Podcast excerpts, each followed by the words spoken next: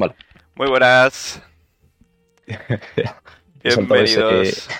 He soltado ese, ese, ese vale justo al final, igual la gente lo ha escuchado, ¿no? Yo creo que ha entrado ese. Sí, bueno, pues que es mera sura. Así sienten un poco de lo que es el pre-podcast. El pre-pre-podcast, perdón. Chavales, estamos- me, me da, me da vergüenza que estéis aquí como si no pasara nada. Y el hijo de Felipe. Madre mía, el chat. Madre mía. Eh, eh, se me había olvidado que había podcast. Bueno, se me ha olvidado a mí. Se me olvidado a Sergio. Se me ha olvidado a David. A Creo no que se no me se olvida. acordaba era Berto. Que me he Berto puesto una se alarma y todo en el móvil. Para que no se me olvidase. No, no se Sergio, de no has, Y solo porque no me he metido. Porque no he contestado. He contestado tarde porque estaba desayunando tan tranquilo. Un cafecito, tal. Todo, todo aquí son prisas. Na- Nadie se toma con calma, ¿eh? Pero la cosa, la cosa, vamos a contar un poco la historia como realmente es. Y es que mm, Berto, que está, que está por aquí, ahora, bueno, no sé, uf, ya no me acuerdo ni qué hacíamos, tío. ¿Hay que presentarle o no hay que presentarle? Eh, estaría bien presentarle.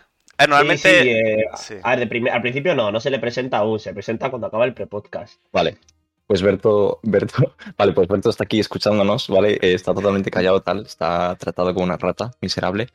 Escondido con un bozal. Eh, con un bozal está puesto, eso es. y cuando ya pueda, ya se lo quitamos. Em, la historia, la historia de esta mañana es. eh, yo creo que se mezcló también que hemos cambiado el horario, ¿no? Hemos cambiado el horario. De, en vez de ser los lunes a las 8, hoy es a las 11, por Claro. ser festivo. Pues, ujú.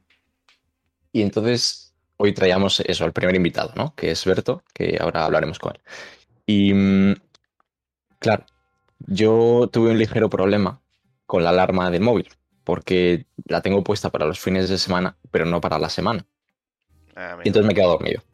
Me he quedado dormido. Entonces me llamó, Berto me llamó al móvil y yo, como duermo con el móvil en sonido, pues tuve la suerte de despertarme.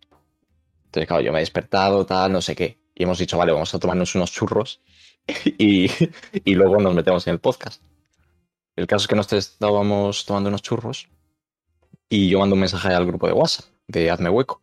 Y digo, oye, chavales, eh, no sé qué dije, ya estáis o no estáis o no sé qué.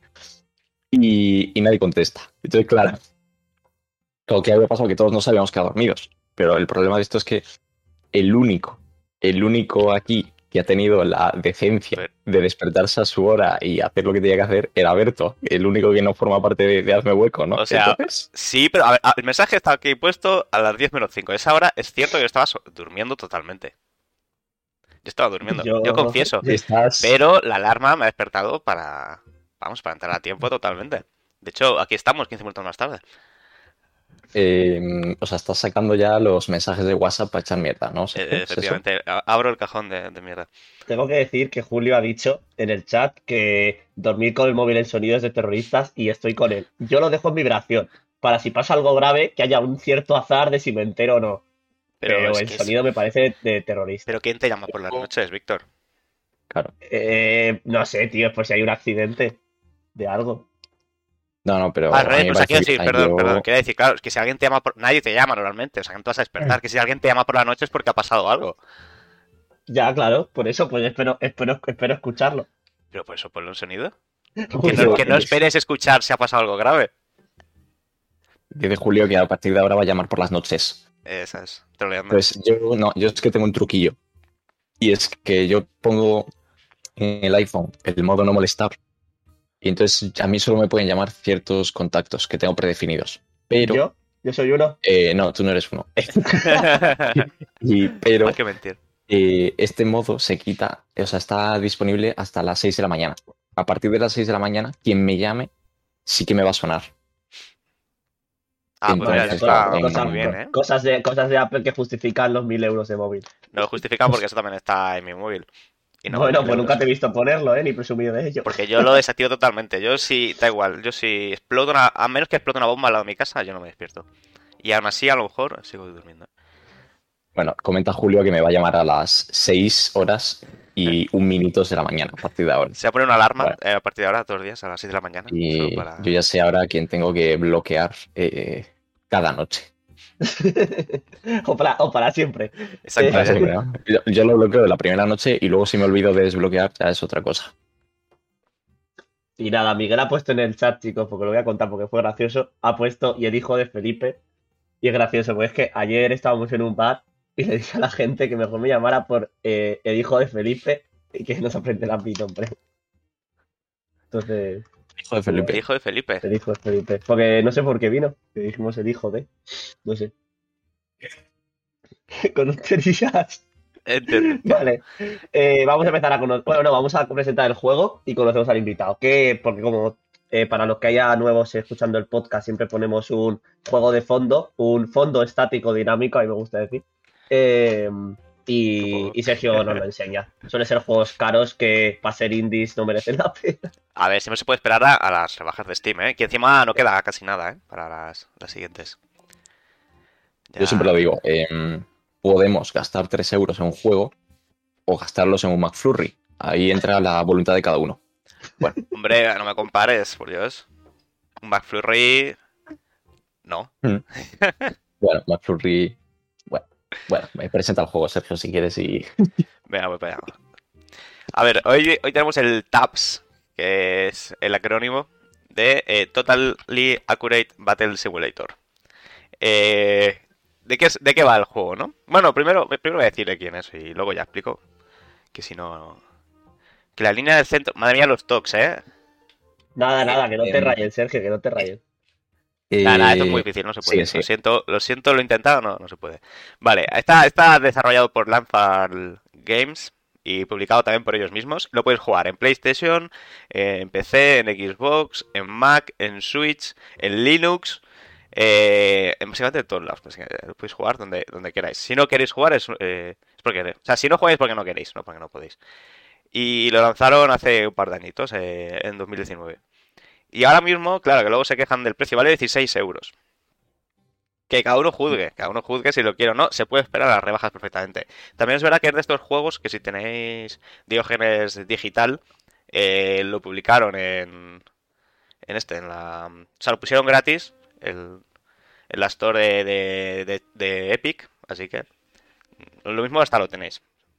Y va como de colocar tropas y que luchen, ¿no? Que de hecho ya hay como bastantes juegos que van de eso. No sé Claro. si este en concreto innovó un poco, pero bueno, como que ahora sí que hay muchos simuladores online que hacen eso, ¿no? Sí, o sea, el género es categoría comedia, básicamente. Eh, Ah, Claro, o sea, por eso, por eso se llama Totally Accurate Battle Simulator, eh, si lo haría, no lo es. Básicamente lo que tenemos aquí, de hecho, bueno, voy a... mira, no suelo hacer esto, pero voy a mover un poco el juego para, que, para explicarlo mejor. Por aquí tenemos a un no, montón pero, de... pero no, pero no puedes ir señalando, bro. No, no, no, no lo señalo, no lo señalo, no lo señalo, no lo señalo. Pero digo que tenemos a un lado eh, un montón de trogloditas con un par de mamuts y al otro tenemos a eh, unos cuantos vaqueros dispuestos a enfrentarse entre sí. Entonces, la gracia pues es ver a ver quién, quién gana. O sea, esto es un... Tiene varios modos, este es como el modo sandbox, que simplemente lo pones tú todas las tropas y a ver qué pasa. Pero hay alguno, hay niveles también que tienes que pasarte. Tienes un... De hecho, eso es lo, eso es lo divertido para Claro, Bueno, sí. o, o sea, entonces es toda una simulación de que le das al play y hace lo que quieren, ¿no? Sí, le das al play y hacen, hacen lo que quieren, básicamente. Vale, vale. Vale. Y tú los, los posicionas, ¿no? Los vas posicionando en, Mm. en el sitio que quieras y tal. Sí, tú solo puedes ponerlos en sitios y ya está. El resto lo hace, lo hacen solos. Y es eso, hay Mm. niveles que te ponen un reto, pues una serie de enemigos, y con el dinero que te lo ponen, que. O sea, con, o sea, las tropas son limitadas, no puedes poner todas las que quieras, claro. Pues tú las colocas en el mapa donde sea y tienes que intentar, pues, pasártelo. Y Bueno, bueno, no está mal. Está es divertido, está divertido. No, se ve, se ve, se ve bonito el juego. Pues nada, ponernos en Sí. Twitter, en nuestro Twitter, arroba hazme barra baja hueco, ponernos quién cree que ganarían, 20 soldados con dos mamuts o 20 soldados con tres caballos y creo que son tres zombies también. Pone, pone Captain Nuke que le recuerda una serie de televisión que enfrentaban a ninjas y piratas. Y, y creo que sé de qué serie está hablando. No me acuerdo el nombre, pero sé que había una serie que enfrentaban cosas con cosas, ¿verdad? Que si los no mongoles eso. con los vaqueros, que si no sé qué. Está, está divertida. Estas series americanas que ponen... Que como Bueno, yo son creo que ganaría, por, aport- por hacer mi, mi aportación, eh, yo creo que ganaría el lado derecho, eh, que creo que llevan escopetas, ¿no? Eh, sí, llevan escopetas, pero bueno, podemos probarlo a ver. Nah, nah, mítico- nah. Ah, que lo está haciendo, ¿eh? eh, eh, Luego- Sergio está luego- aprovechando. Estoy Ah, aprovechando. sí, tío, era- eran dos mamuts. Ah, pues, Eh, pues van a, eh, bueno, a la. Spotify, Efectivamente, tenía razón. Tenía razón. para gente de eso es. Spotify han ganado los, los, los vaqueros. Los vaqueros. con- No, no, o sea, sí. Sí, los de la derecha, vamos. Pues nada. Eh, bueno, esto es el- 17 este es el euros. Juego de hoy. 17 17 euros, euros. está bien. Seguramente rebaja en Steam si te quedan 10, ¿no? Sí, probablemente te quede unos 10.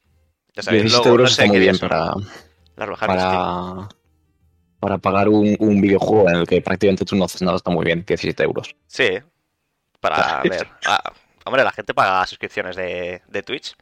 Podría, podrían Hoy- dárnosla a nosotros también, pero Hoy Sergio. Hostia, lanzando la pollita. Hoy Sergio viene. Parece que viene calentito. Hoy eh, Sergio. de Punisher. Punisher Sergio. Eh, presentamos ya, le quitamos el bozal, entonces, a Sí, invitado. la serie que comentaba Nacho antes era El Guerrero Más Letal. Y para Ah, Letal, este podcast, que se viene el séptimo episodio con el primer invitado de Hazme Hueco. Por fin traemos un invitado a una temporada. Quiere ya hablar porque el pobre ha estado callado. Sí, la verdad es que bastante No hemos dejado nada, ¿eh? fastidiado. ¿Berto? presidente. Muy buenas. ¿Qué tal? De lujo. Eh, pues nada, te vamos a hacer las preguntitas típicas y vamos a ir avanzando. Eh, ¿Quién Eh, es? ¿Quieres. Espera, espera, espera, espera, espera. espera. ¿Quieres. Estoy interrumpiendo al jefe, al jefe del podcast, ¿eh? Espero no jugar un despido aquí. No cobrar la paga del Em, mes, ten cuidado, ¿eh? ¿Quieres. sí, ¿quieres comentar algo, Berto, de, de- del prepodcast que hemos hecho? No, ¿no? ¿O sí? Tu versión está un poco adulterada, la verdad. Pero, pero sí, en general, a, grandes rasgos fue un poco lo que pasó. Quedamos ayer, mañana vamos a desayunar así con calma, no sé qué, preparamos un poco, vemos cómo va a funcionar el sonido. Sí, sí, sí, de puta madre. Total, al final acabo yo llamando a David a las nueve y media de la mañana. El cabrón este se había quedado dormido. Bueno, un show. Y luego en cadena. El David intentando llamaros a vosotros para que ver dónde estabais. Todo así, una tras otra. Pa, pa, pa, pa, pa. Yo es que además digo, digo, bueno, era, era a las 12 y no, dijimos que era a las 11. Así que. Ahí problemas. Eh, solo quiero decir una cosa más, y es que Berto ahora No, mismo hombre, está... tú, tú, tú di todo lo que quieras, bueno, tranquilo. Berto, rápidamente, Berto está en mi casa, porque para quien no lo sepa, yo soy gallego, ¿vale? Eh, y... y me he venido a Galicia a pasar unos días, y la cosa es que Berto también es gallego, como debe ser. Bueno, que se ha venido a mi casa a hacer el podcast. Entonces, cada vez que Berto habla, realmente le estoy escuchando en la habitación de al lado. Y pasa lo mismo contigo, eh. sí, ¿no? Vale, vale. Eso no- Nada, a, ver qué, a ver qué dices, que tengo una, una habitación de distancia, o sea que no me cuesta nada levantarme. quedad la pared abajo. Si se escucha una colleja. Uy, nos han seguido, nos han seguido. Muchísimas gracias. Hombre, Hebreo, ¿qué tal? ¿Quién ha sido? ¿Quién? Brogan. Colega. Ah, muchas gracias. Aló, presidente. Pues, Muy grande el chat. Eh, Ese venga, vamos a Reci, empezar, igual. chicos. Muchas gracias. que luego- Dios, Pelle, ahí está Vale, Pelle, está. señor. ya, no está, ya, ya, voy a dejar mi trabajo. En Nos hemos hecho un mes. Pero Nos hemos hecho un mes ya. Nada, nada, contrátame de RTP ya, porque cómo os muevo la gente, chavales. Nada, esto Increíble. ya es un cohete. Esto, no lo paga nadie, ni Venga, Musk. pues, moon. Va a ser como, venga. como Cardano. Vale, Nada, venga, yo- este programa yo no sé qué vamos a hacer. Venga, Berto, ¿quién eres? ¿Por qué, por, qué, ¿Por qué teníamos que invitarte aquí? ¿Qué pasa? ¿Quién eres? ¿Quién soy? ¿A dónde vamos, no? Exacto. Eh, Nada, pues yo soy Alberto, soy amigo de toda la vida de David, del colegio. Yo ahora mismo hice, o sea, hice un grado en química, luego hice un máster en investigación química y química industrial, y ahora mismo soy doctorando en química también, en la rama sintética. Y nada, es... Dime, dime. Eruditos en hazme hueco, ¿eh? Hombre, solo traemos. Gente. Por Claro. fin hay un poco de, de IQ en este programa. Hola, hola, hola. El, el resto de ¿Os invitados. imagináis, os imagináis que dice grado en química, no sé qué más, no sé cuánto, y de repente dice doctorando en, en, en ADE o algo así? Sí. O sea, eh, me refiero, no digo, ADE, no digo ADE porque sea ADE, sino que sea Que una cosa totalmente diferente. Sí, sí, sí. Arréglalo ahora, David. Venga, sí, sí, eh, ¿quieres, ap- eh, ¿quieres aportar algo más en esta pregunta o pasamos a la siguiente? Sí, no, eso, y, y que soy- me gustan mucho los videojuegos, la, bueno, la música del cine en general, y, y nada. Pues a, a ver qué nos depara el programa. Nada, Eh, la verdad es que tú durante, durante sí, en, el chat dice que tienes un doctorado en fumar petas. Eh, nosotros no hacemos apología a las drogas, pero las consumimos. Eh, Claro, sí, eh, en no. química sabrás hacer bien eh, meta, ¿no? Siguiente pregunta. durante, durante toda, toda tu vida has ido tomando decisiones, porque tienes la suerte que te han traído hasta aquí, hasta este podcast. Y también supongo que habrás visto muchas pelis, libros, eh, series. Eh, normalmente pedimos siempre al, que, al invitado que nos recomiende una a nosotros y, y a la gente. ¿Una de cada o algo No, lo que, una, una de las tres. Sí, elige La una. que tú te sientas más... rep- O Mm. para que no te sientas en una caja de que solo pelis. Lo que a ti te apetezca. Entre series, películas y libros. Sí. Um, Una de cada incluso, si quieres, ¿eh? O sea, tampoco lo que tú quieras. Bueno, Se sí. podría ponerme fancy, la verdad. Em, series. Pues mira, aprovechando que está David aquí, que creo que no la ha visto, no sé si la comenté alguna vez, de hecho, es una serie sobre los inicios de, del ordenador personal y, bueno, internet y todo ese tipo de cosas. Es una serie que salía en, en la AMC, me parece, que es el canal de Estados Unidos. Se llama Hold and Catch Fire. Es una, que al parecer es un comando que daba el, o sea, que daba el ordenador, el principio de todo de esto, ya te digo, años 70, años 80, cuando básicamente petaba todo. Y eh, ya te digo, es una serie, me- la descubrí de, de puñetera casualidad haciendo zapping y es una, una serie eso, de los años 70, 80, se centra en, en, en una empresa de software en, en Texas, me parece, y como una especie de bohemio tipo Steve Jobs la coge, a- haciéndoles unas triquiñuelas y la transforma en, en, en una empresa puntera haciendo bueno, un primer personal y poco a poco ves que cada serie, cada temporada de series son cuatro temporadas, es como un salto, eh, digamos, eh, tecnológico. En principio el ordenador Ujú. personal, Qué chulo. luego suscripciones de internet, ese tipo de cosas. Y está muy, muy, muy bien. O sea, a mí me ha parecido la hostia, la verdad. Es un poco técnica en algunas cosas, pero, pero es muy- me parece muy interesante. ¿Y es nueva o...? No, yo, la, yo la vi hace ya. hace cuatro años, una cosa así. O sea, que de hecho creo que acabó hace eso, cuatro, tres, cuatro años, pero a mí me parece, me parece muy buena. Más si te mola el tema técnico, por ejemplo, en el primer capítulo, el piloto, básicamente cogen un ordenador de IBM y le hacen arquitectura inversa. O sea, abren el, el ordenador, cogen la placa base y empiezan mediante mediante esa arquitectura inversa, que es básicamente ver con- eh, dónde. ¿Cómo se dice esto, hombre? Con un. que no me sale el aparato. lo- Para medir los voltajes, este tipo de cosas, mirando las resistencias, pues básicamente todos los bits de la BIOS del ordenador, en plan, esto es un 1, esto es un 0, tal, no sé qué, y sacan la BIOS del ordenador.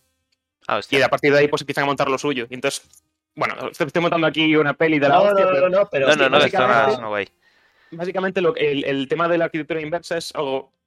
La BIOS está patentada, ¿no? Entonces, básicamente, lo que, dice- lo que el, el objetivo de, de hacer eso era tenderles una trampa a los de la empresa esta que os comento para que IBM se diera cuenta de que le han hecho arquitectura inversa y entonces obligarles a hacer el proyecto de ordenador. Porque si, si dices que no estás haciendo un proyecto de ordenador y tienes y has hecho arquitectura inversa, quiere decir que estás copiando.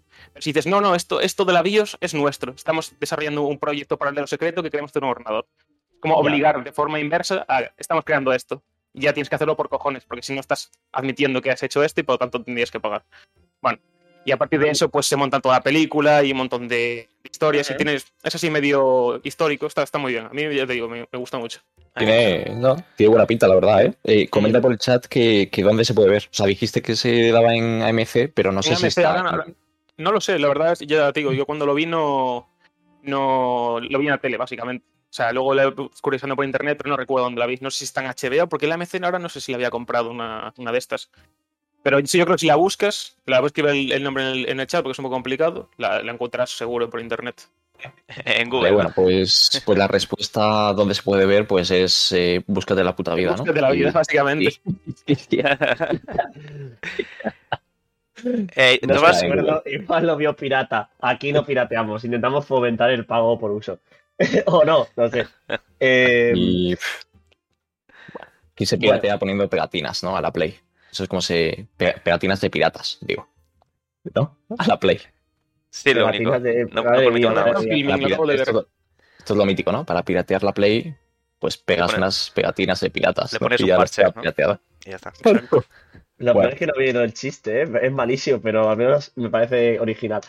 Eh, siguiente pregunta. Es, em, te voy a hacer preguntas, tío, que la verdad, em, como que te van a hacer explicar mucho, pero ahora ya que has mencionado y siempre que conozco a alguien que está haciendo doctorado, me interesa de qué de qué lo está haciendo.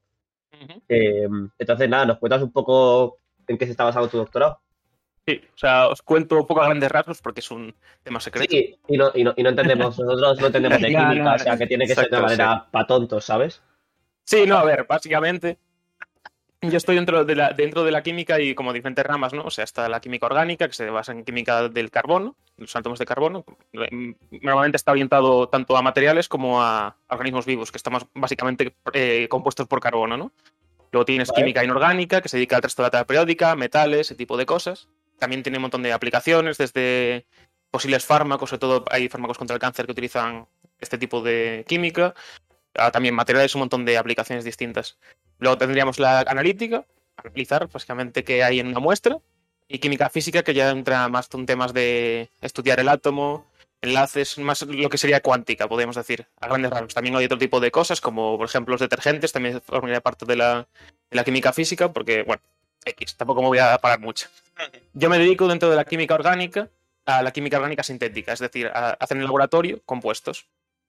Y dentro de la química orgánica sintética, yo estoy trabajando en lo que se llaman productos naturales, que son, por ejemplo, eh, la nicotina, la penicilina, ese tipo de, de cosas. Los productos naturales son eh, moléculas que crean organismos vivos en la naturaleza de forma natural, digamos, pero que no son necesarios para que, para que vivan esos, esos organismos. Por ejemplo, eh, las proteínas que conforman tu cuerpo sí que son necesarias, pero por ejemplo, para el caso de una serpiente, el veneno que, que genera sería un producto natural, pero no, le- no, es, no es necesario para que ese organismo viva, pero que sí que le aporta ventajas evolutivas, ¿no?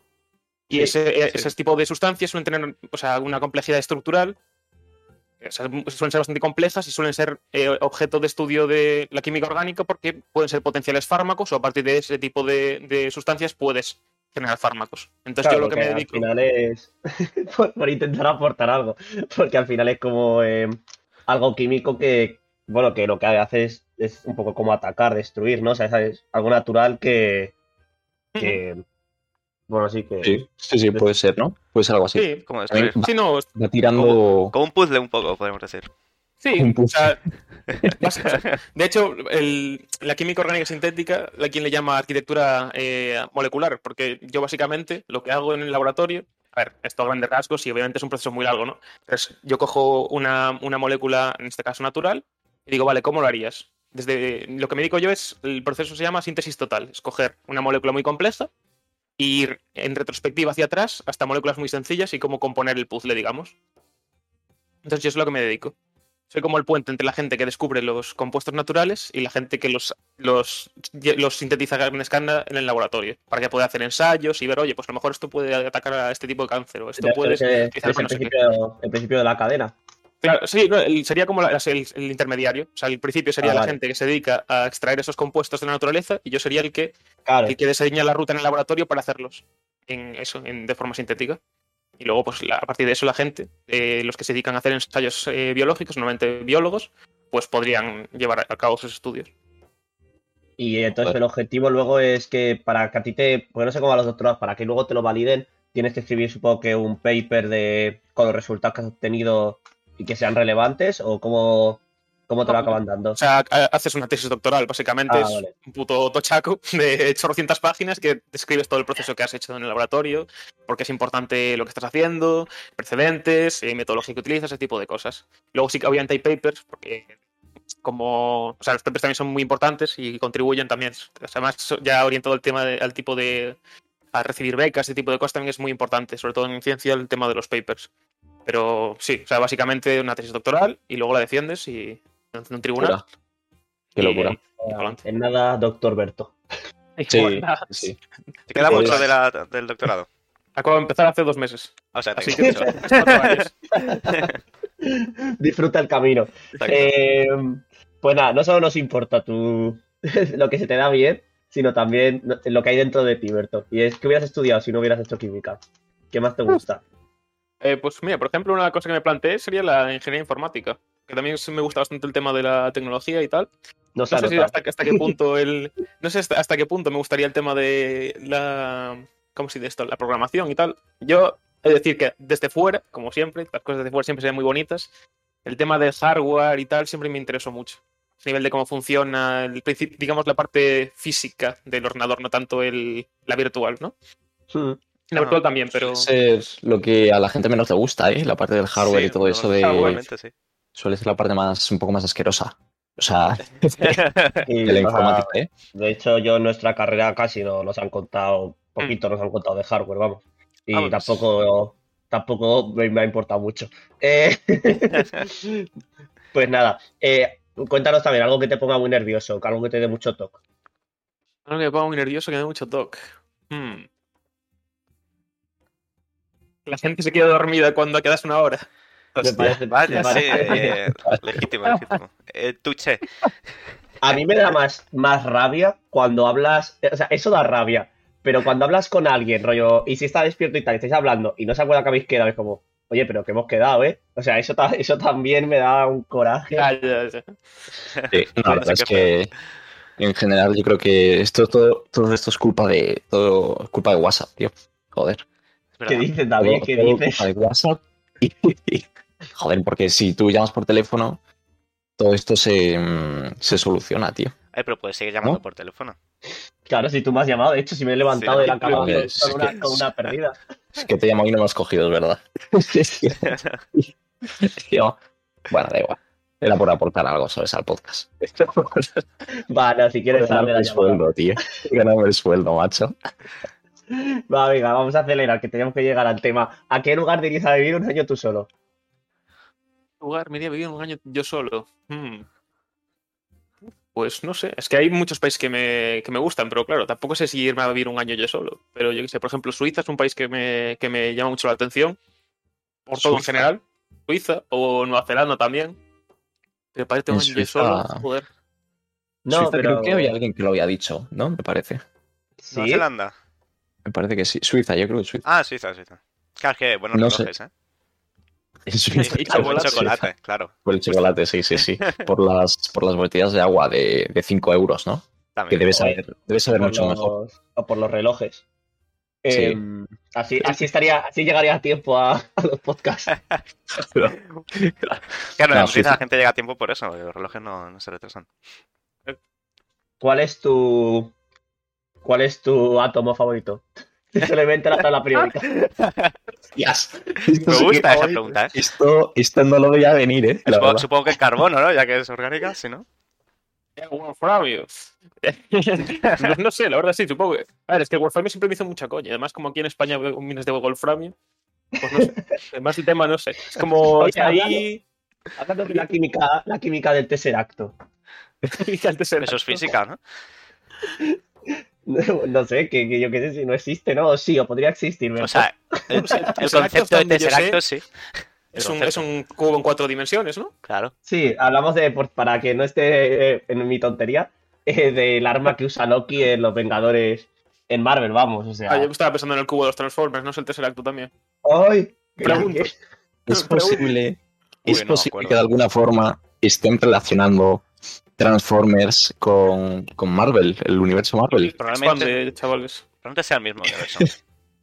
Eh, no es por nada, Transformers buena saga, pero en la dices? última película, Eh, en las últimas películas cae, decae.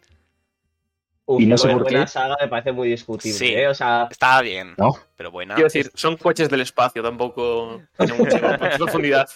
Coches del espacio que se transforman en, en máquinas bestiales Máquinas de matar. y que hablan. Nada, no sé, a mí me parecen muy buenas películas, tío. Salvo las últimas. Ah, así de acción, oye, están entretenidas. Eso desde luego. yo lo que recuerdo es que tenían buenos efectos especiales para la época. Sí, hombre. Sí, también. Sí. El que a el- y la banda sonora es muy buena, tío, ahí usando Linkin Park y tal, joder. Ah, es verdad, es verdad. Bueno, pues nada, eh, Transformers, mi, serie mi película favorita, Coti, la A verdad. partir de ahora. Coti, Oscar, Goya, todo. Eh, nada, se llama Berto, chicos, no. Vale, eh, chiste muy malo. Eh, vale, si tuvieses un récord. Bueno, espérate, ¿cuál es, cuál es tu elemento favorito? El Wolframio. Me ha dicho, ¿no? Rabio. Eso, eso. Sí, ya eso por el nombre es que le tengo cariño.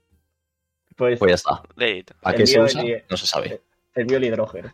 Eh, O sea, le ponen los cuernos al carbono, ¿eh? O sea, qué bonito esto. es, que ese, es que es más fácil de aprenderse. Em, ¿Team Capi o Team Iron Man? A ver, teniendo en cuenta que me vale un poco verga Marvel, diría, Ya. Ah, diría Iron Man porque curiosamente esa película sí que la vi, la de Civil War. Yo soy Ah, de los que piensan de quién vigila al vigilante, entonces. pues, yo soy más de Watchmen Iron ahí, Man. ¿eh? Pues yo soy. Bueno, yo ya he dicho veces, yo soy Team Capi, pero me parece una- un buen tema. Lo del quien vigila. Berto es del equipo canallita, tío. Equipo Team canallita. Iron Man, tío.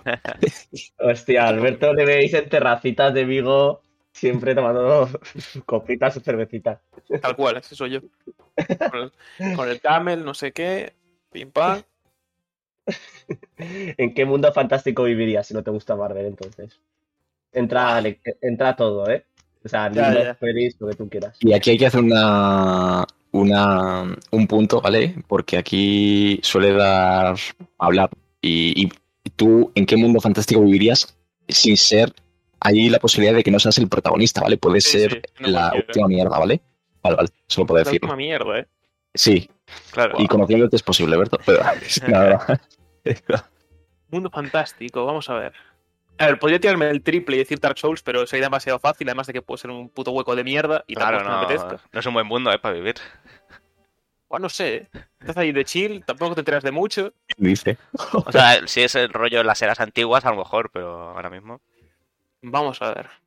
Mundo fantástico en el que viviría. Mm, En Pokémon, tío. Aunque seas un cazabichos Lalo, joder, estás. Es un buen, eh, oye, es un buen. Sí, sí. sí. Me fastidies, tío. O sea, ¿quién no ha soñado cuando era chaval de, de- de que, que los Pokémon fueran reales? Irte ahí a- al colegio con Articuno. Ah, no, sé qué, bueno, te bueno. bajas. Encima es Es bastante, bastante seguro. Solo hay Sí. explotación Sí, hay- animal, pero nada más. Hay uno, hay uno que podría ser muy parecido en cuanto a seguridad y tal, que es el Animal Crossing, ¿no? El Animal Crossing también puede ser un mundo Oh, muy, bueno. muy relajado, la verdad. ver, la, la única puta es que está lleno de furros. Es el único sitio Sí. en el que los furros están bien vistos, pero. Y tienes que pagar hipoteca. eh, como te toque, te toque hacer mapache todos los días ahí a la puerta de la casa a reclamar vallas. tal cual. Nada, me ha parecido la, la mejor respuesta que se ha dado a esta pregunta. Sí, la verdad no que sé sí, eh. cómo- de hecho, es que no sé cómo no salió Pokémon. O sea, muy buena. Eh, si tuvieses un, un Guinness Record, ¿en qué sería? Guinness Record. ¿Qué, qué, qué- qué- qué sospechas que se te da bien? Han llegado, Pero- han llegado a decir dormir, ¿eh? O sea, Nada, dormir es, es muy. Es como la, respuesta fácil, hay que dar una vueltita, pues no sé. Sí, Eh, Alberto, Alberto atacando a otros invitados, eh. sí, ¿eh? sí. Sí, eh. es, es un. Es un. Es un dato, no una opinión. Es Eh, un, un hecho objetivo. pues no sé, en. En jugar videojuegos, supongo. Hostia. Hostia. Te estás Tanto, jugando ahora con los eSports. A ver, a ver, a ver, ¿eh? Sí, sí, no, pero ya, ya no, no a ni- a nivel competitivo, sino simplemente jugarlos. O sea, de horas. Récord Guinness de horas al día. A la Estar- semana. o- o- no, no, me- mejor, más que de jugar videojuegos, de ver cosas, de, de- de ver cosas relacionadas con los videojuegos. De estar en YouTube y vídeo ahí de por qué este videojuego que no conocía ni su puta madre es una obra maestra. Tres horas de vídeo, me sirve. Allá vamos. Entiendo. Ah, no. Madre mía.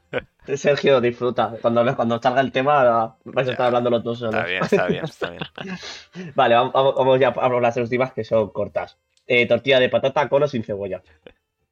Quiero decir que este es un, de- es un, un debate, es como lo de la pizza con piña y, con- y pizza sin piña. O sea, Sí, es un debate inexistente, simplemente De hecho, la siguiente meme. pregunta, la siguiente pregunta es con o sin piña. Entonces, Esto, claro, no, esto no es por el debate, esto es por saber si tenemos que echarte de la llamada o no. No, no es por nada más. Eh, es que el problema es que la respuesta a ambos es me, me gustan ambos. Pero digamos, voy, voy a jugar conservador y decir que eh, tortilla con cebolla y pizza sin piña. Vale. Creo me gusta que- hawaiana y me gusta sin, sin cebolla. Bueno, un 50-50, en mi caso. Inmovilismo, Yo soy lo peor. equidistancia. también te digo que ha ido a ganarse al público, ¿eh? Ya, eh. Sí, Sí, sí. He ido a lo Ha ido al, al voto fácil, tal, a convencer a, a la señora del fondo y al niño pequeño aquí que está diciendo, hostia, ¿qué hago? Vale, vale. No sé cuál hacer de última porque tenemos aquí varios memes, pero voy a hacer la, voy a hacer la típica que es ¿dónde te Las, sentaste? las- vale, En la tarta siempre. En la tarta, se sentó en la tarta. Vale, centro Pues la- nada. Bien, bien. Después de haber conocido a Berto, creo que, que una, una biografía no, no daría para todas las cosas que nos ha contado. Eh, eh, ahora vamos a hacer como siempre que viene invitado, le hacemos trabajar a él. Y es que a ver, Berto viene creo que a quejarse del programa, no, a quejarse de unas opiniones que dimos, me parece. No, no vengo a quejarme. O sea, vengo a dar guerra, pero no quejarme. Es decir, cada uno tiene su opinión y es perfectamente respetable. Ahora bien, hay que entrar al meollo. Hay que. Hay que Ahora bien, hay opiniones entrar más a los- correctas que los otras. temas. ¿Eh? Hay, hay opiniones más correctas que otras, ¿no? Exacto. hay dos, tipos, hay dos opiniones. La, la de los demás y la mía, que es la correcta. Tiene sentido. Y que, y que eso, eso, ve al, al grano, a, a la, a la masa. La chicha. Pues nada, yo eh, ya llevo un tiempo hablando con David, desde probablemente desde eh, agosto o septiembre, que siempre te dice, Buah, buscar contenidos por el programa, tal, no sé qué. Finalmente aquí estamos, después de, de- de ne- largas negociaciones.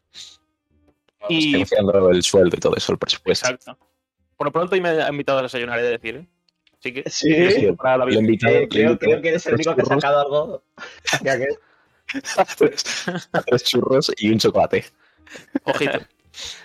Eres el único Bueno. que ha sacado algo positivo venir al podcast, o sea. Sí, sí. Bueno, y la Sí, sí, sí. repercusión en redes, que te van a empezar a subir los seguidores, pero bueno. Hombre, por supuesto. Ah, ya lo estoy notando, el, el móvil no, está que echa humo. Bueno, entonces, eh, ¿qué, trae- qué traemos hoy? Pues eh, quería reabrir el debate, eh, un poco hablando sobre videojuegos, como hemos dicho antes, de, mm, de los videojuegos como arte o no arte. Un tema que creo que tratasteis, no sé, de hecho en el primer programa Ah. programa de la primera temporada. O, Puede ser, estos de los primeros. viejos. Estos de los primeros que hablamos.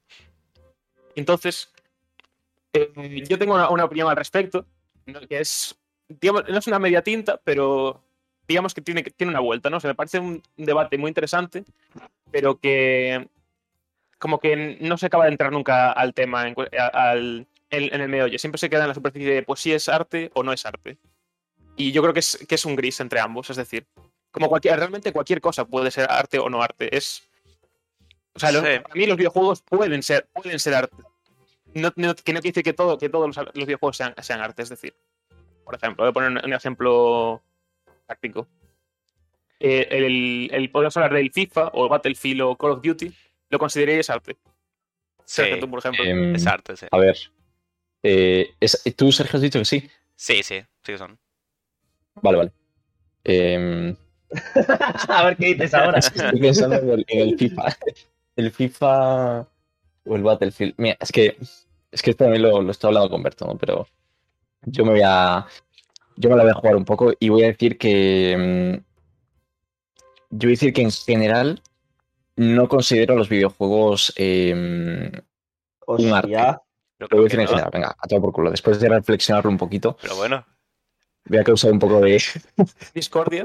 de controversia ahí. Eh, no, no los considero mucho arte. em, salvo el de las tofas. pero ¿qué dices? no, en general no los considero arte. Ni el de las Considero- ¿no te parece arte? Em, ¿Pero qué es tu definición de arte entonces? mi definición de arte es que no, no me considero un consumidor de videojuegos tan, tan aférrimo y tan, y tan bestia como para considerarlos arte, ¿no? Eh, como puede ser, por ejemplo, para mí los libros o, o, la música. Mm, a ver, y la pintura pues es arte porque es arte, pero, Es arte pero porque es a mí no arte. me... Pero claro, por eso digo, ¿cuál es tu definición de arte? ¿Qué, qué- qué consideras arte? ¿Qué es el arte para ti? Mi arte es todo aquello que me transmite unos sentimientos em, que me hagan reflexionar, eh, reflexionar mucho.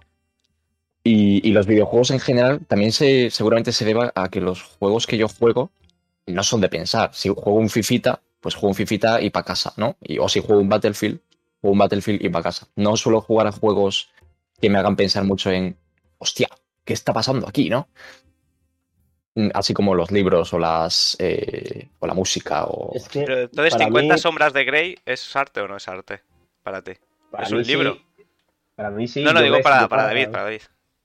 Que, que para él es que le transmita, que le transmita algo interesante, es- para eso, para él eso es arte. Em, No, Es no, que no, no no lo he sería el leído, formato, ¿no? no es el Pero- formato entonces lo que te, lo que te Es, importa. no, es, no es una pregunta tan trivial como puede parecer. No, es que es difícil, es que la definición de arte es jodida. Además, Vale, cada uno tiene la suya, pero Podemos, si pasamos de la- una definición, digamos, postmoderna, en el que arte, el arte por el arte, todo es arte, entonces todo puede ser englobado como arte, pero tal y como yo lo veo, o sea, el- para mí el arte tiene, o sea, tiene primero una intencionalidad por parte del autor, sí. pues tiene, que- tiene que tener inventiva o creatividad, tiene que transmitir algo, y además tiene que tener un lenguaje. Es decir, por ejemplo, en una pintura, pues los colores utilizados, el trazo, ese tipo Pero- de cosas. En, en la en- en literatura, pues el, el- el ¿cómo se llama esto? El bueno, el teatro, la poesía, este tipo de cosas. En, la- en el, en el cine puede ser los planos, los colores utilizados, la luz, todo ese tipo de cosas. Es, al final es lenguaje artístico, podemos decir, ¿no? Sí. Y en los videojuegos igual. O sea, para mí, por ejemplo, el caso de, del FIFA o, o- o el Call of Duty o lo que sea, sí que es cierto que estos juegos tienen lo que yo llamaría un apartado artístico, es decir, pues eh, también una selección de colores, el- la- la- los dibujos de las armas, de las, es- las skins, todo ese tipo de cosas es, es artístico. Pero yo no le consideraría arte porque no tiene una intencionalidad, digamos, Sí, clara, ni una reflexión, nada. Es básicamente, o sea, es, Sí es que- como cuando vas al cine a, a pasar el tiempo, que no, no- no tiene nada de malo. Es como, es, me echo un fifita Pero como servicio. Eso, eso es transmitir. Eso también es transmitir algo. Estás transmitiendo algo. Incluso si es. Transformers. eh, Ahí estás Claro, transmitiendo un sentimiento, una emoción. No, claro, todo Pero, transmite algo, pero Que no sea intencionalidad- filosófica, ¿no? Que no, no quiere decir que no sea una, una Claro, intención artística.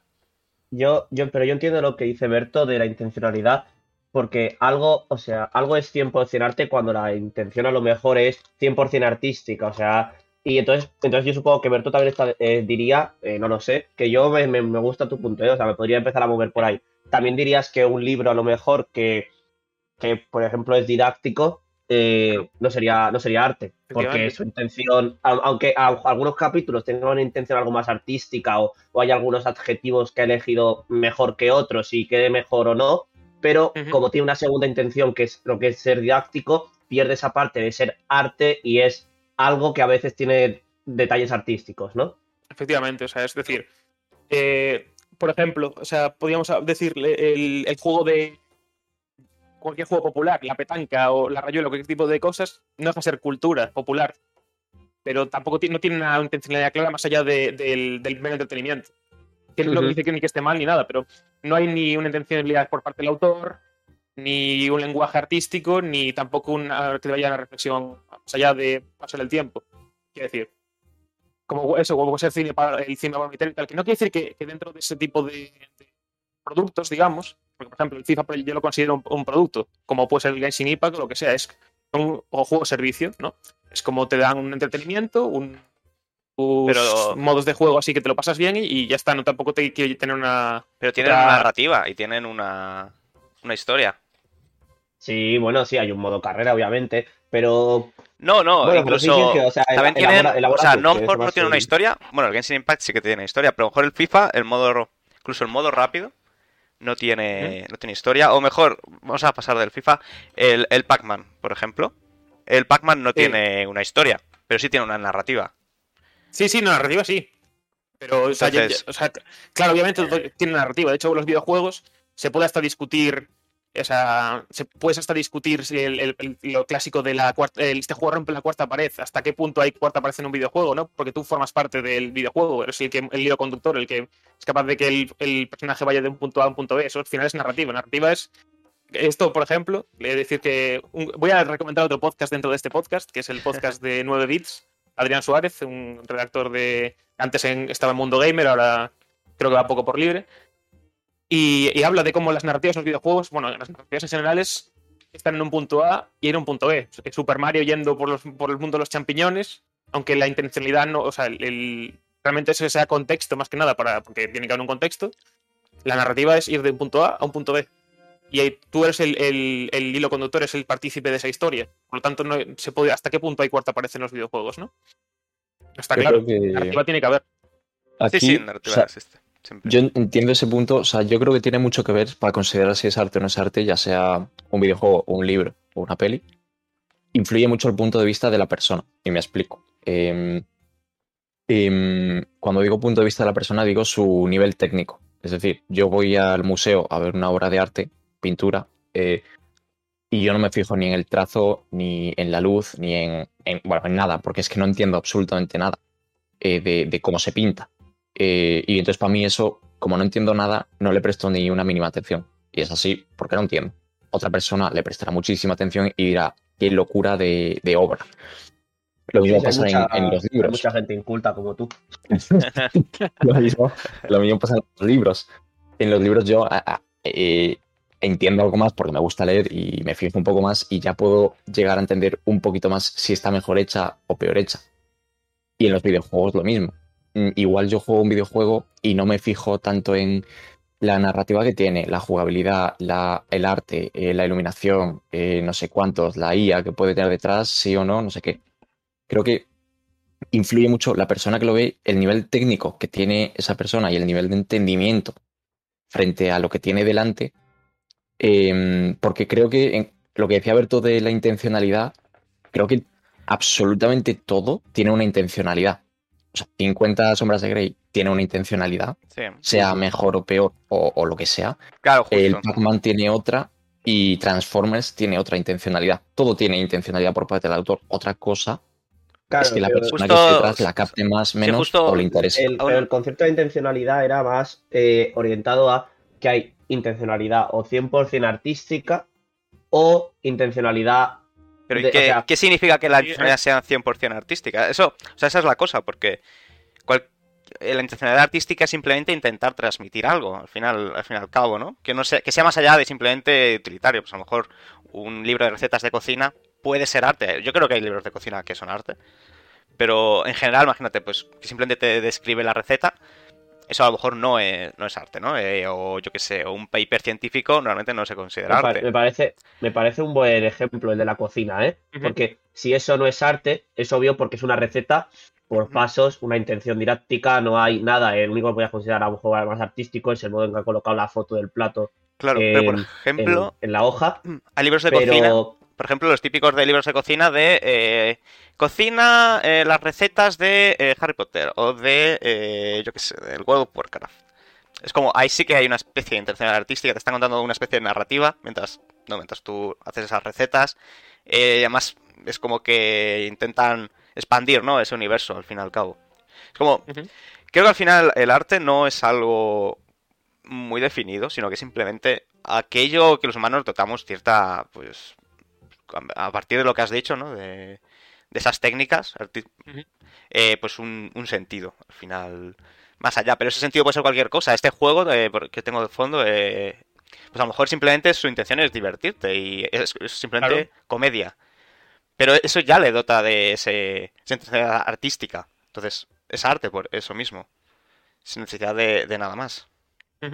Cualquier cosa es arte, el- poco... el, el concepto de arte o sea, ha sido o sea, es algo, algo muy maleable y que ha ido cambiando a lo largo de la historia. Es decir, los griegos era un- algo simplemente la búsqueda de la belleza, una esencia estética, etcétera. No tenía más Sí, allá. pero- la, la pintura antiguamente no era considerada arte tampoco. Era No, simplemente claro. una forma, ¿vale? Pues de hacerme.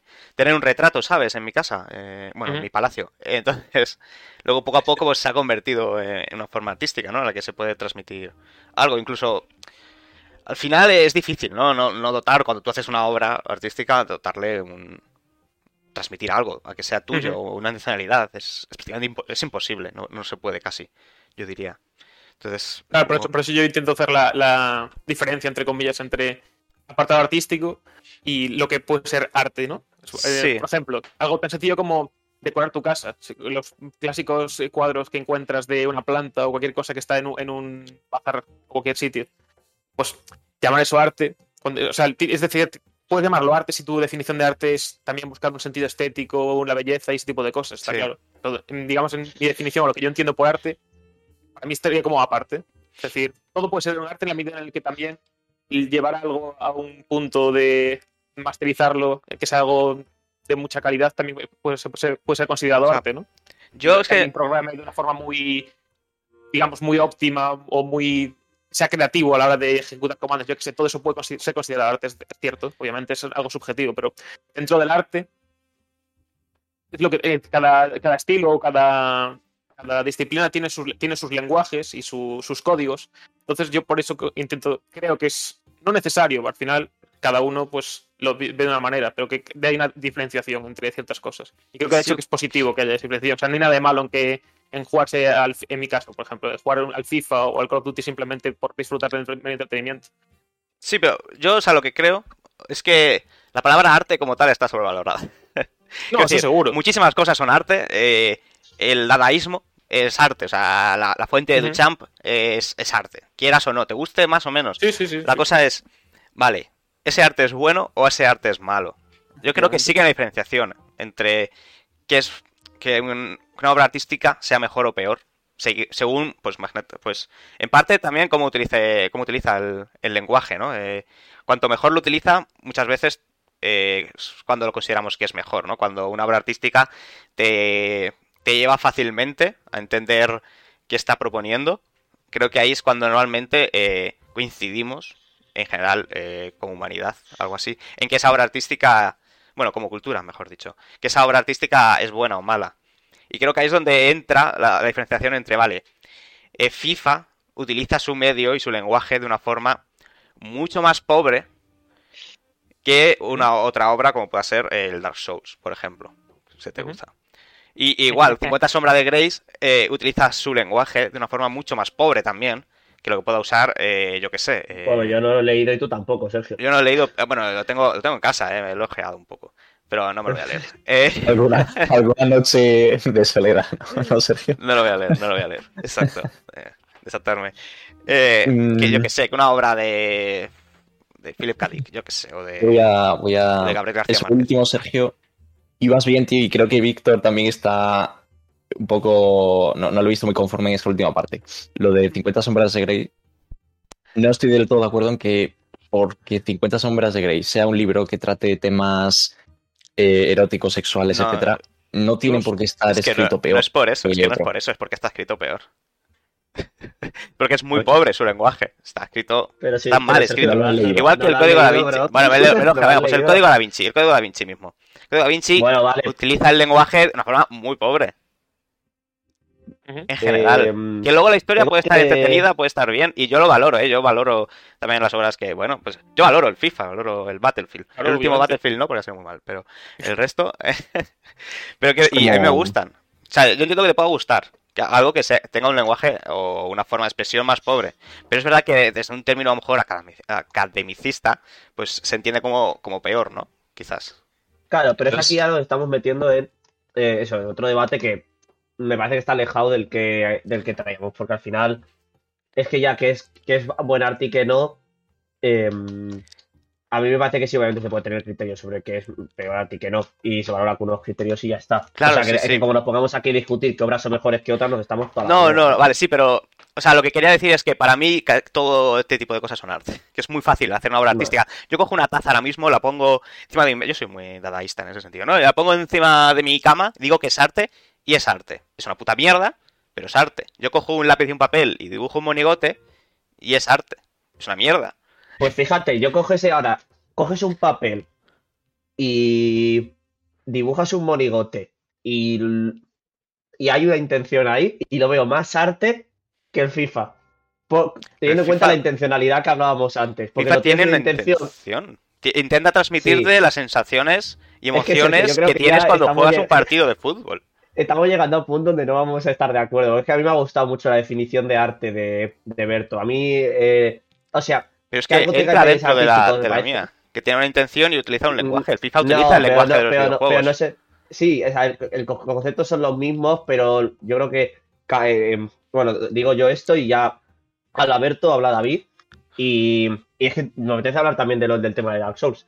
Eh, Uy, pero eso es muy Eh. Vale. y, y bueno, como me estoy pasando bien, que dure lo que dure y el podcast. Sí. Eh, Soy yo lo que quiero decir es que. mm, Que al final tampoco hay que sentirse ofendido porque alguien. O sea. eh, y de- dejarme acabar. o sea, que no pasa nada por. O sea, no, que algo tenga detalles artísticos y luego no lo llamen arte, no pasa nada. Puede tener detalles artísticos y, y es bueno.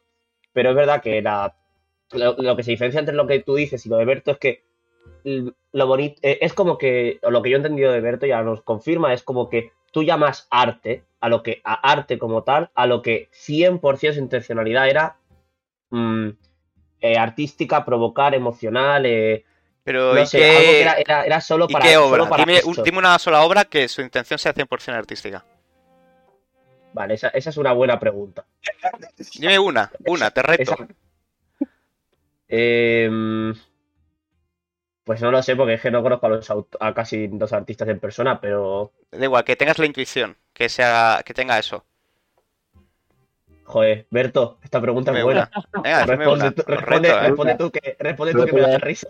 Que Voy a apoyar un poco a. Que sea 100% intención artística. con- y con intención artística te refieres a, a transmitir algo, intentar Sí, tocar que, al- que su intención solo sea artística, que no tenga otra intención. Yo, yo me sé sí, una, ¿eh? Yo te digo, yo puedo decir una, si os quedáis sin Ah, ideas. vale, entonces, entonces genial, me estás haciendo el trabajo. Os lo, os lo digo, bueno, no, no, pero decidme, intentad decirme una primero. A ver, yo puedo, te quiero decir, cualquier artista que se, o sea, artista como tal, que no sea, es que a ver, ahora el, el arte, en- estoy pensando ahora mismo en cuadros y en esculturas, también está muy mercantilizado y sobre todo porque la academia, también por este tipo de cosas. La subjetividad y tal, pues al final cogen cosas que no, que realmente es, como diría el, el youtuber este, el Antonio García Villarán Amparte, que simplemente es, te digo que esto es arte y, y tú como como te mola el tema, te toca así un poco la perillita y dices que sí, Bueno, pero millones, eso pero, rollo eh, está para piramidal un poco, pero bueno, sí. Sí, sí, pero al final también yo digo un poco de esto, porque como los, los límites son maleables y tal, pues bueno. Pero, por ejemplo, el Guernica de Picasso, o sea, yo no creo que, o sea, el final, yo creo que la intención de, de Picasso era, bueno, pues expresar los horrores, por ejemplo, los horrores de la guerra. No, fue, fue un Y encargo, le pagaron por ello. Su intención era ganar dinero también.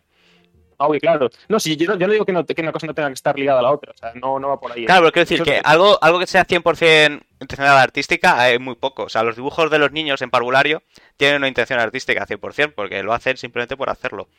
Pero en general el arte no, no se hace, porque sí. Para empezar, porque así todo el arte se vende, porque de algo tienen que comer los artistas. Sí, sí, sí. Sí, sí, o sea, mi, mi punto no va por el tema monetario ni ese tipo de cosas. o sea, Va más, obviamente, todo.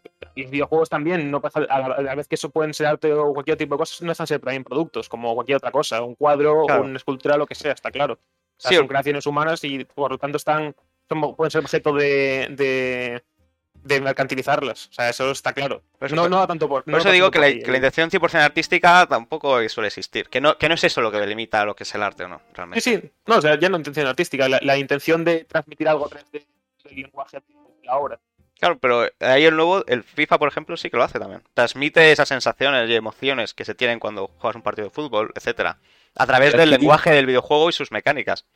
Claro, yo aquí voy a apoyar un poco a Sergio y sobre todo con lo que dijo antes de, y lo que está diciendo ahora del FIFA y lo que dijo Víctor de, de que si ahora Sergio hace dibujo un monigote, ¿no? Era Eh, dibujo un monigote Sí. y lo pega en la pared o no sé qué, decía Víctor que eso es más arte que el FIFA. Yo ahí, y lo digo personalmente, porque eso yo eh, considero que, que no. O sea, yo considero que el- en ese caso, en ese caso considero que el ¿En ese caso FIFA tiene mucho, en- al menos en ese caso concreto, considero que el FIFA tiene mucho más arte que ese puede- cuadro. puede- no, no, no, pero yo digo que tenga más arte o no. Obviamente tiene más detalles artísticos el FIFA. Pero la intención de. O sea, es que ahora ya es complicado porque ya Sergio me ha hecho dudar. Es, es que, ¿qué Claro. es decir, la Aquí- intención artística me parecía más grande, la de Sergio dibujando el monigote, que igual luego. No, porque la bueno, mi intención era, mi intención dibujando el es monigote como- era demostrar que yo tenía razón. Luego no era una intención artística. es que esto es como el cuadro este que ha salido hace muy poquito, ¿no? Que lo han subastado por ciento y pico mil dólares o euros o no sé cuántos, que era un plátano pegado a una pared o a un Ah, cuadro, vamos, un plátano. que, que alguien vino y se lo comió. Y, y entonces esto es, eso es arte. Hombre, Sí lo es. Eso es arte según quien lo haga, ¿no? Porque si lo hago yo, no es arte. Si lo ¿Tú hace un artista es? famoso, sí, Es pero no. mierda. Es decir, yo, yo sí ahora mismo, vamos, os voy a plantear, yo sí ahora mismo, em, que soy nadie, nadie me conoce, hago esa misma obra, cojo un plátano, lo pego en un lienzo y digo, esta es mi obra, Eh, Sí. la vendo por un euro. La gente se ríe de mí, dice, tú eres gilipollas. Sí, Eso lo pero, hace pero un es arte. artista famoso eh, y por ser un artista famoso dice, esta es mi obra, pego un plátano en un lienzo, la vendo por 100.000 euros. Esto es arte. Lo suyo es arte y lo mío no es arte. Lo mío es una tontería. O sea, es arte lo tuyo. Son- O sea, claro, no tienes la firma, pero sigue siendo arte. Mira, Nacho, eh, Captain Duque, perdón, eh, dice una cosa que es que si el arte requiere talento. Yo, yo voy a decir una cosa, y es que, que no, el arte no requiere talento. El arte puede ser cualquier cosa, no requiere nada de talento. El buen arte lo que requiere es mucha dedicación y esfuerzo. Solo fíjate lo que, lo que digo. Em, yo creo que sí. Bueno, es que ahí, ahí ya entramos al debate de talento o trabajo, ¿no? Porque, por ejemplo, el David de Miguel Ángel. em, Coño, yo creo que se requiere un poco de talento para hacer eso. Tenía, Eh, tenía un poco, un pelín de talento, pero el talento es el 5%. El 5%, por- el, el Mm. 5% que te va al estrellato, ese que llegas al 100%, es un 5% de talento. El 95% restante es haberte pasado toda la vida dibujando y pintando. Creo que el arte requiere un poco de talento. Sí que será más trabajo, sin duda, pero requiere un pelín de talento, pero... Sí, o sea, no, niego que un pelín, además te motiva, sobre todo, el talento Yo- motiva. Así Aquí que, quiero dar una, una pincelada y es, no sé si talento o no, pero el arte también es muy importante por quién lo hace. Y no hablo de nombres, hablo de lo que tú has vivido y tal. Es que justo me, el otro día me escuché un podcast, eh, hablé, hablé una vez de un libro que se llama Los años extraordinarios de Rodrigo Cortés. Y hablé del libro y dije que me ha gustado mucho y que es un libro muy único. Y ayer me escuché un podcast que hablaban del libro. Y, y es que el libro ese no lo podía haber escrito con, como lo ha hecho él nadie, porque nadie va, va a ser él. Entonces es como que a veces no es que tengas talento, no, es que nadie puede contar las cosas como tú las cuentas. O sea, es como hay artistas que dices, es que eh, no escribe tan bien como X, ¿no? Y es Sí. como ya, pero es que solo él ha vivido eso. Entonces, no- a lo mejor no tiene tanto talento, pero es que solo él lo ha vivido. Ya no solo vivirlo, sino, perdón, eh, ya no solo vivirlo, sino también el, el cómo A veces no es tanto el- lo que estás contando, sino cómo lo estás contando. Sí. Sí, sí. No, o sea, yo creo que hay un pelín de talento. Pero también es sobre todo lo que has dicho, es sobre todo referencias y experiencias vividas. Eso no es talento innato. Eso. Yo, yo talento Claro. entendía como algo innato, Sí, ¿eh? que, sí. que cuando naces ya lo tienes. Es como, bueno, a ver, mm, pocas cosas las tienes cuando naces, o sea, más que, más que hacer gutata, o sea. Luego es verdad que sí, hay- hay un- sí que creo que haya un poco, hay un poco, ¿no? De influencia, eh, de talento, más ayuda a aprender mucho más rápido, etcétera. Pero al final, un buen pintor no es el que de repente se dibuja, se levanta un día y dice, uy, voy a hacer. No es, o sea, no se levanta un día y dijo, voy a hacer el Guernica, ¿sabes? Como lleva toda la vida entrenando y haciendo cuadros. Y hay cuadros que tiene que son mejores y peores. Y los peores, o los que hizo en su estudio, a lo mejor no. O sea, que hay que decir que no son famosos. pues a lo mejor no son famosos porque no son tan buenos y ya está. Y nadie. Es como que se olvida muy fácilmente las cosas malas que, que hizo un autor. Y es como dice, oh Dios mío, es buenísimo, mira lo que ha hecho. Es como, no has visto lo- los cientos de cuadros que ha hecho antes. Sí, Eso está claro, pero también soy de los que piensan que, o sea, que el talento es muy importante en el sentido de que los, los genios, y eso sí que hay unos entre un millón como puede ser Picasso, son los que hacen que este tipo de cosas avancen. Tanto el arte o lo que sea, el- la disciplina en la, en la que sea. O sea, ese tipo de gente son los que hacen realmente un salto cualitativo que hace que el resto que no tienen ese talento puedan mirarse en ese espejo y que, y que todo, digamos, aumente su calidad. Sí, Y en este caso estoy hablando de Picasso. Pero sí, obviamente, o sea, el trabajo, quiero decir, eh, si el talento no lo, no lo explotas, el trabajo lo, le gana, está claro. Si aquí. Si aquí hablamos de. Porque viendo lo que comentaba Víctor de. Y Berto, ¿no? De que importa mucho lo que hayas vivido y que nadie lo va a hacer como tú y tal. En los libros yo creo que se ve muy bien, música, en la música también se ve muy bien, tal. Pero por ejemplo en el cine, em, claro, en el cine no eres tú solo, ¿no? En el cine tienes un equipo detrás muy grande de, guionistas, eh, gente de sonido, gente de cámara, gente de, iluminación, gente de no sé qué, de no sé cuánto, maquillaje, etcétera. Hay muchísima gente. Y claro, muchas veces eh, el cine pues, se considera ya de por sí un arte, ¿no? Eh, Depende de quién, pero generalmente un arte. Y obviamente hay películas que se consideran una locura, que arte, que maravilla, que no sé qué. Claro, esas películas realmente em, son, son todos artistas, ¿no? O sea, todo el equipo de producción em, son todos artistas, todos los guionistas son artistas. ¿O qué? Porque ahí me parece que está un poco... ¿Qué es lo fuerte? Lo fuerte es el guion, lo fuerte es la iluminación, lo fuerte es la banda sonora. em, porque en, en la pintura se ve muy claro, el pintor solo lo pinta él, pues él es un artista.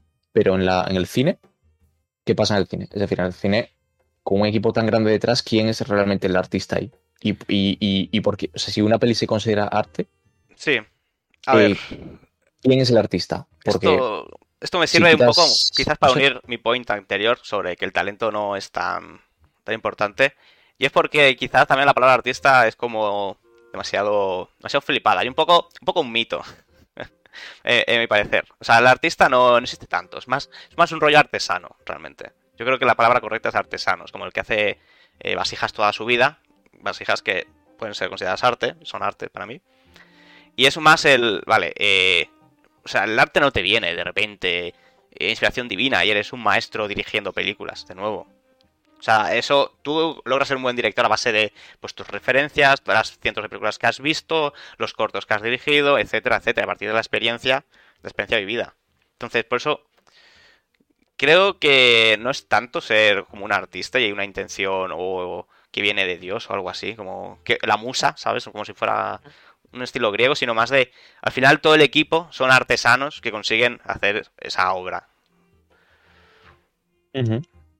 Vale, entonces en el caso del cine, Claro, o sea, eh, quiero decir, o sea, está claro, o sea, yo o sea, esto, apoyo lo que dices, pero ahí es donde creo que sí que es un, o sea, obviamente el talento si no lo, si no lo desarrollas no sirve para nada, pero a lo que yo ve, aquí, lo- mi punto con el tema del talento es eh, una persona, digamos, que está tocada, entre comillas, por para un arte concreto, yo qué sé, voy a tirarme el triple y sé que está sobrevalorado y tal, pero aún así me parece un buen director. Eh, Christopher Nolan, ¿no? Por ejemplo. O sea, que hay mucho Sí. meme con que Nolan es un matado y tal, pero dentro del cine comercial, el tío hace muy buenas películas. O sea, Sí, hace, de algo extra frente a los demás, ¿no?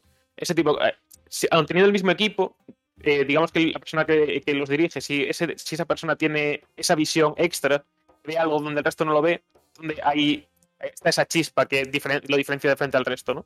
Por eso sí que creo que el tiene, tiene una contribución importante. A eso me refiero. Sí, Pero pero sí, eso, está claro, obviamente. Tú no vas a llegar y de repente pues, a dirigir una película sin tener ni idea. A lo mejor hay alguno que lo hace. Pero mm, no creo. más que nada el, el punto ese. Sí, que... El, el- entonces- el- el ver más allá. eso que hace que, que se expandan fronteras. El. El, yo qué sé, pues el Kojima de turno que de repente coge y- cambia, hace un cambio de paradigma en, en los videojuegos. Miyazaki con el Dark Souls en el, en la década anterior. Siempre hay, hay alguien, Miyamoto en los 80 con, con Super Mario y la versión que tenía sobre los videojuegos. Algo que tienes una visión distinta que, que cambia, hace un cambio de paradigma. sí, pero pero al final esa visión. Esa visión, no sé si he interrumpido a alguien, ¿he interrumpido a alguien? No, no, sigue, sigue. dilo. Ah, eh, bueno, lo siento, Sergio. No. Em, esa visión que tiene se aplica tanto en, en cine, pero también en videojuegos realmente, ¿no? Porque es muy parecido al cine en cuanto a un en equipo detrás. Todo. Sí. en absolutamente todo.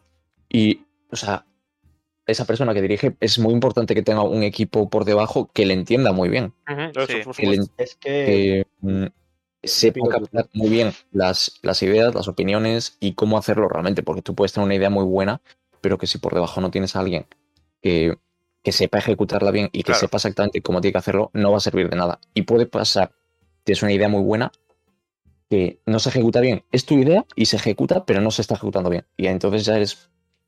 eh, Se considera que es una basura el juego, o una basura o no tan bueno, o un juego normal, vamos. Claro. Entonces al final, Yo creo, no sé, los de abajo. yo creo que no, no hay que quitar valor a nadie en la producción de nada. O sea, me explico. Hace, y además es que este tema creo que también alguna vez hemos hablado, eh, hace unos años, eh, cuando escuchabas música, solo importaba el, el autor.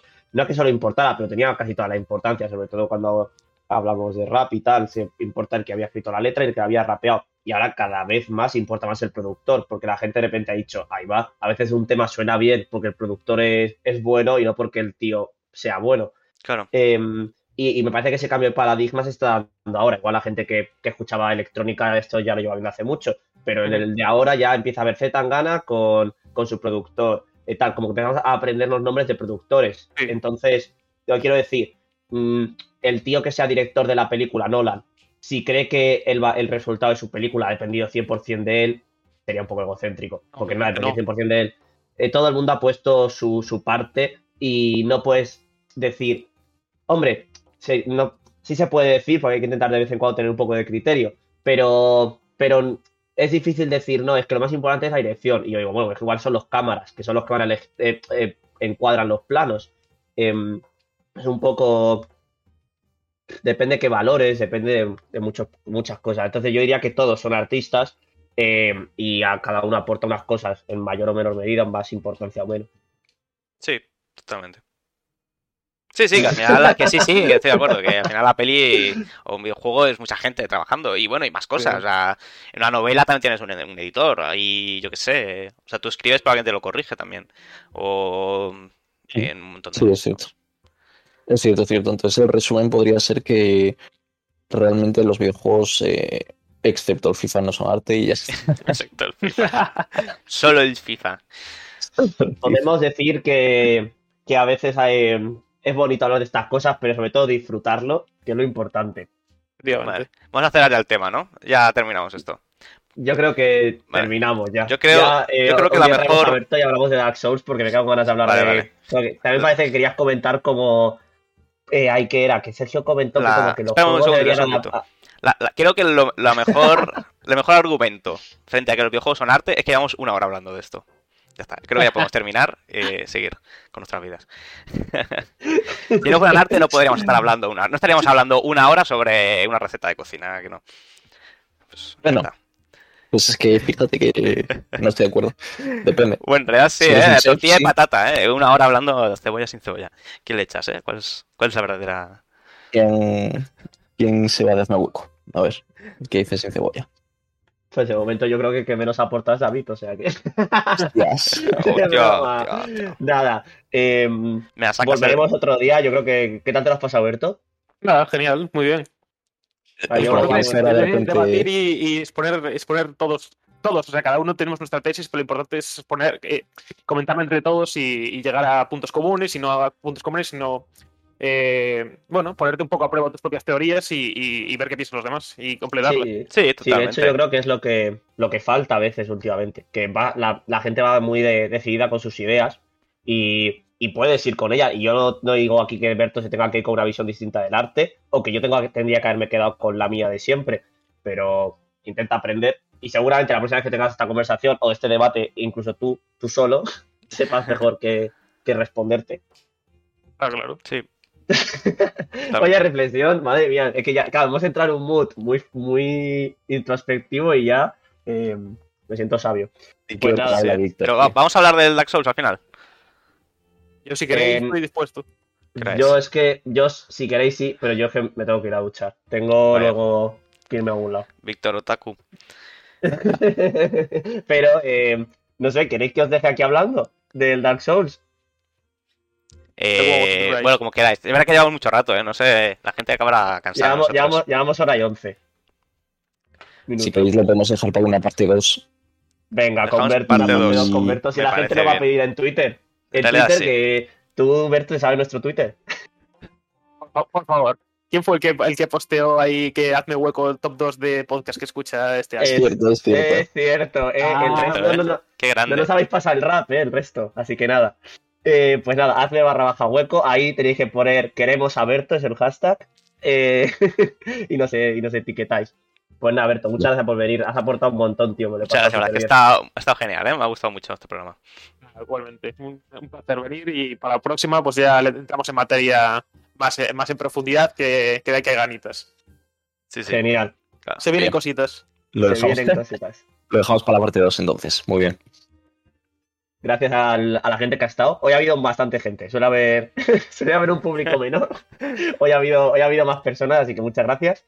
Y ya está. También gracias a David, que como todos los lunes está aquí. Eh, gracias a Sergio. Otra vez gracias a Berto. ¿Y qué, David? Nada, muchas gracias por todo y somos en el hueco y nos vemos el próximo lunes. Adiós. Adiós. Hasta luego.